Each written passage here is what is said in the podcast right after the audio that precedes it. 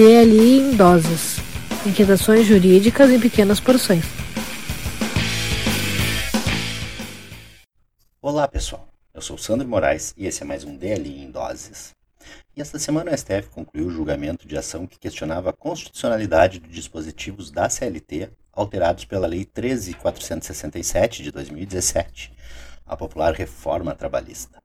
Então, foram objeto de julgamentos dispositivos que tratavam a questão de pagamento de custas e honorários sucumbência eh, e a discussão por que esses, essas custas e honorários previstos inclusive para aqueles litigantes uh, amparados pelo benefício da gratuidade de justiça. A ADI 5766 questionava a constitucionalidade dos artigos 790b da CLT, 791a, parágrafo 4 e 844, parágrafo 2 né? Basicamente, a questão discutida era a imputação, a condenação em verbas sucumbenciais, uh, mesmo para aqueles uh, litigantes beneficiários da justiça gratuita. Inclusive, um dos artigos previa até a utilização de valores recebidos em outros processos para o pagamento dos honorários periciais né? Uh, e honorários de sucumbência. Então, na retomada desse julgamento, na sessão do dia 20 de outubro último, né, estavam duas correntes representadas. A primeira era o ministro Luiz Roberto Barroso, o relator. Ele considerava todos os dispositivos compatíveis com a Constituição, entendendo que eles visavam apenas evitar a judicialização excessiva das relações de trabalho, a chamada litigância frívola. Por outro lado, o ministro Edson Fachin né, apresentou voto considerando inconstitucional todas as normas impugnadas, ah, segundo ele, as regras introduzidas pela reforma trabalhista restringem os direitos fundamentais de acesso à justiça e o direito fundamental da assistência judiciária gratuita. Ah, no entanto, prevaleceu a proposta do ministro Alexandre de Moraes, que julgou inconstitucionais os dispositivos relativos à cobrança de honorários de sucumbência e periciais, mas admitiu a cobrança de custas, caso o trabalhador falte à audiência inaugural sem apresentar justificativa legal. De acordo com o ministro, a lei estipula condições inconstitucionais para a gratuidade da justiça, ao partir da presunção absoluta de que um trabalhador, ao vencer determinado processo, já se tornou autossuficiente, justificando o pagamento desses honorários e dessas despesas de sucumbência.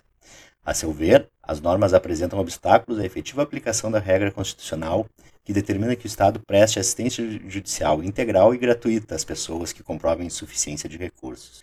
Em relação à questão das custas do para o litigante que falte a audiência inaugural sem justificativa, o ministro Alexandre considerou que se trata apenas de mais um requisito para a gratuidade da justiça que não seria, eh, não impediria o pleno exercício da o, acesso à justiça. Ah, então, por maioria de votos, o STF considerou inconstitucionais os dispositivos que estabelecem necessidade de pagamento de honorários periciais e advocatícios pela parte derrotada, os honorários de sucumbência, mesmo que essa seja beneficiária da justiça gratuita, né, o artigo 790b, caput, parágrafo 4 da CLT, e o que autoriza o uso de créditos trabalhistas devidos ao beneficiário da justiça gratuita em outro processo para o pagamento desses honorários, o artigo 791a, parágrafo 4 também, por maioria, foi considerada válida a regra do artigo 844, parágrafo 2 da CLT, que impõe pagamento de custas pelo beneficiário da justiça gratuita que faltar à audiência inicial de julgamento e não apresente justificativa legal no prazo de 15 dias.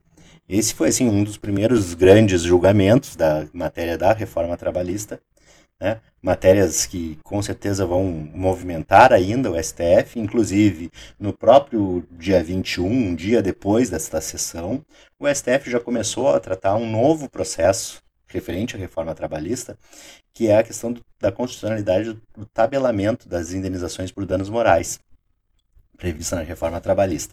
Esse julgamento teve início, então, na sessão do dia 21 de outubro e foi suspenso, com previsão de retomada na sessão do próximo dia 27 de outubro. Lembrando que o DL Podcast é um projeto totalmente independente, criado e mantido por mim e meus colegas Alisson Capelar e Sérgio Gilé. Se você gosta do nosso material, do nosso conteúdo, do nosso projeto, aproveite para ingressar no nosso programa de apadrinhamento, nosso financiamento coletivo para garantir a qualidade do podcast. Acesse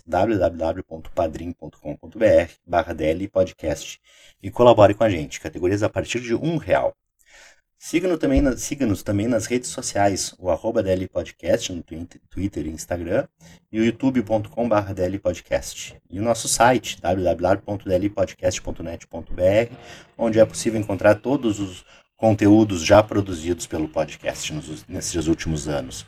O DL Podcast tem o apoio de Love Cookies, tortas e cookies recheados. Siga no Instagram love.cookies. Se você está em Porto Alegre, aproveite e faça pedido também o apoio cultural da Livraria do Advogado Editora, a maior editora de livros jurídicos do sul do país, www.livrariadoadvogado.com.br e o Instagram, arroba Livraria do Advogado.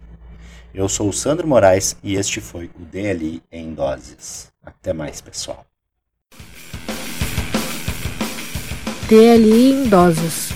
Inquietações jurídicas em pequenas porções.